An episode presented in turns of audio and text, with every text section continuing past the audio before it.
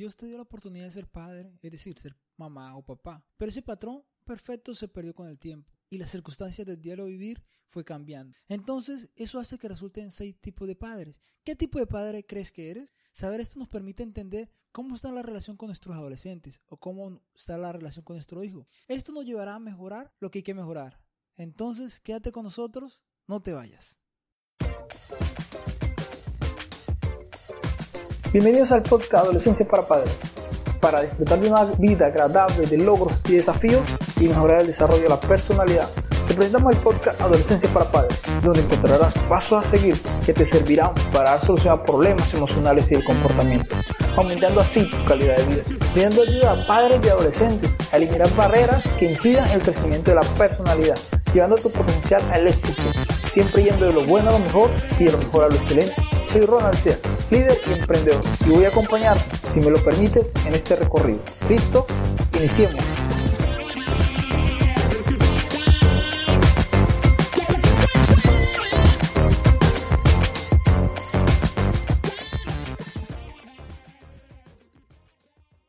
Bienvenidos al podcast Adolescencia para Padres. En este podcast vamos a hablar de algo interesante. Vamos a hablar de los padres ausentes. El primer padre que se habla es el padre ausente, que busca tratar de llenar un vacío o resentimiento. Entonces, ¿cómo busca llenarlo? Con regalos, con detalles, pero ¿qué pasa? Que el padre no se encuentra presente cuando a veces sus hijos o las personas que lo quieren necesitan que él esté presente en algún problema, alguna circunstancia, algún, en alguna necesidad que verdaderamente necesitan que un padre se encuentre presente. Bueno, hay momentos en los cuales no está el padre y está la madre. Bueno, la madre haría ese papel de padre, es decir, la madre a veces se vuelve una madre ausente de igual manera. ¿Por qué? Porque ese hogar está carente de padre. Eso lo vamos a desarrollar más adelante. Vamos a hablar de ese, otro tipo de padre. Se suponía que el padre tenía que salir de la casa y producir para su familia, para que estuviera bien atendida. Entonces, eh, busca hacer eso, busca llenar ese vacío, porque no está presente, llenarlo con regalos, detalles, para que la familia se sienta un poco mejor. Muchos padres se centraban en esa función y se olvidaban de atender las demás funciones, las características importantes y emocionales de sus hijos.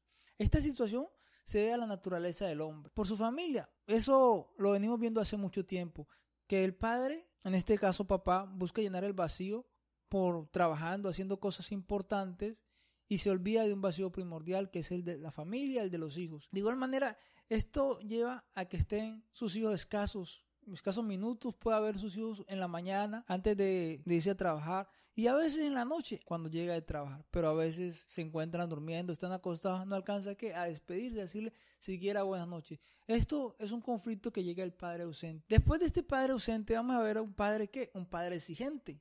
¿Qué pasa con el padre exigente? El padre exigente es el que quiere todo perfeccionista. Hijos y va creando con el transcurso del tiempo hijos inseguros y tímidos, hijos que se impiden desarrollar.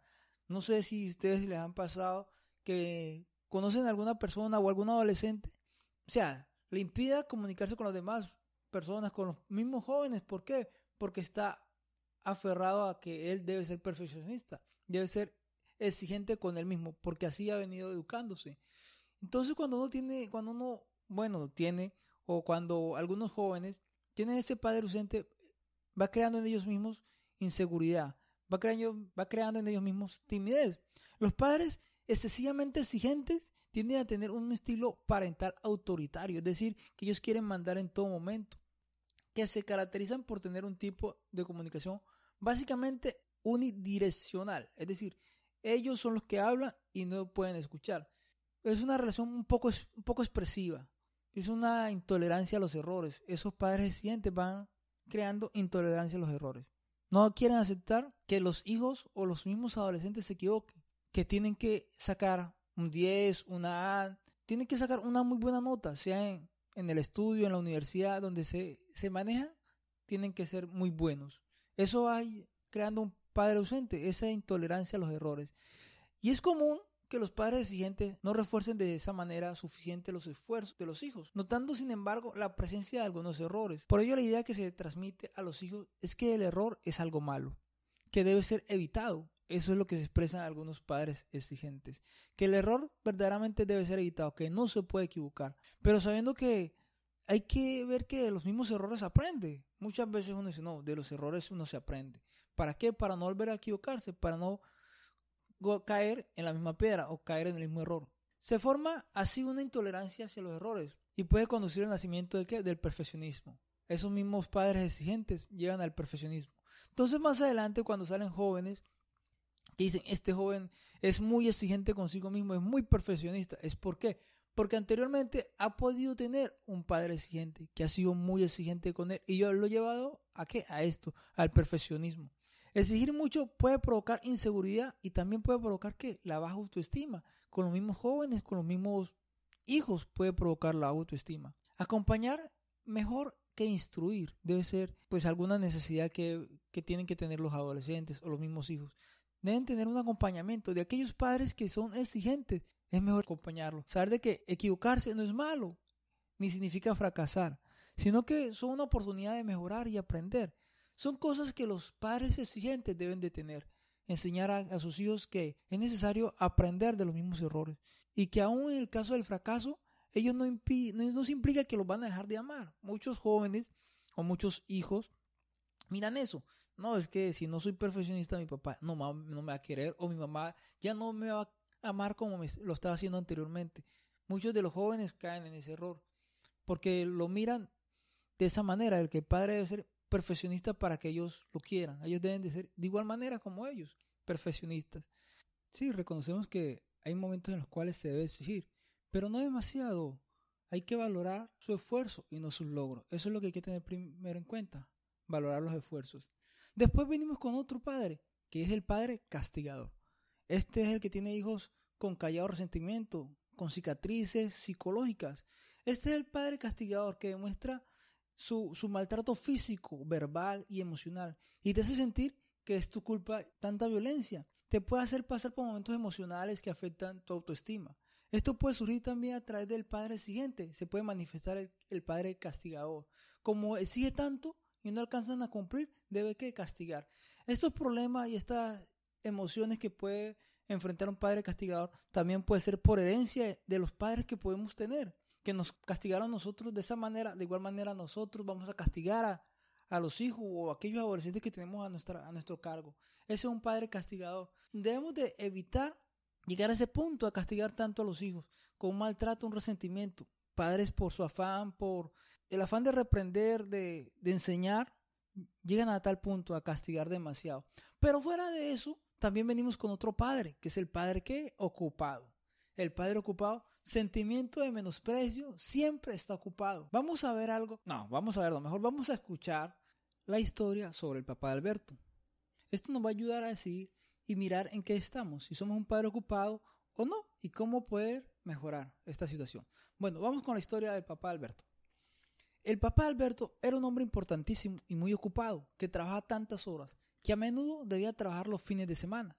Un domingo Alberto se despertó antes de tiempo y al escuchar que su papá abría la puerta de la calle para salir a la oficina, corrió a preguntarle, ¿por qué tienes que ir hoy a trabajar, papá? ¿Podríamos jugar juntos? No puedo. Tengo unos asuntos muy importantes que resolver. ¿Y por qué son tan importantes, papá? Pues porque si salen bien, será un gran negocio para la empresa. ¿Y por qué será un gran negocio? Porque la empresa ganará mucho dinero y a mí es posible que me ascienda. ¿Y por qué quieres que te ascienda? Para tener un trabajo mejor y ganar más dinero. ¡Qué bien! ¿Y cuando tengas un trabajo mejor, podrás jugar conmigo? El papá de Alberto quedó pensativo y así que el niño siguió con sus preguntas. ¿Y por qué necesitas ganar más dinero? Para poder tener una casa mejor y grande y para que tú puedas tener más cosas. ¿Y para qué queremos tener una casa más grande? ¿Para guardar todas esas cosas nuevas? No, hijo, porque una casa más grande estaremos más a gusto y podremos hacer más cosas. Alberto dudó un momento y sonrió. ¿Podremos hacer más cosas juntos? Estupendo. Entonces vete rápido, yo esperaré los años que hagan falta hasta que tengamos una casa más grande. Al oír esto, el papá Alberto cerró la puerta sin salir. Alberto crecía muy rápido y su papá Sabía que no le esperaría tanto, así que se quitó la chaqueta, dejó el ordenador y la agenda y mientras se sentaba a jugar con Alberto, sonreía. Y el papá pensaba en su corazón y decía, creo que el ascenso y la casa nueva podrán esperar algunos años. Este era el papá ocupado. Ahí vemos la historia de, del papá Alberto. Cada uno de ustedes notará y mirará qué factores y qué podemos mejorar y qué podemos corregir para evitar ser un papá ocupado y tener tiempo para aquellos adolescentes, aquellos jóvenes que van creciendo. Ahora, sigamos con otro padre que nos puede llamar un poco la atención, que se llama el padre incumplido. Ese padre incumplido habla sobre la inmadurez emocional. Es la decepción y el desengaño. Eso puede llevar al joven adolescente a decir que nunca cumpliste con lo que prometes. No sé si a alguno de ustedes les ha pasado. O de pronto ustedes mismos, algunos papás o algunos jóvenes, prometieron algo y hasta la fecha un papá nunca cumplió. Y ese es el error que a veces muchas personas cometen y muchos padres inclusive llegan a cometer. No, que yo te prometo que si te portas bien te voy a regalar una bicicleta, que si te portas bien te voy a llevar a tal parte. Y pasa el tiempo, pasa el tiempo y aquella persona, aquel padre no cumple. Eso se vuelven padres incumplidos. Es aquella persona inmadura que no puede ser capaz de establecer metas y objetivos y cumplir con ellos.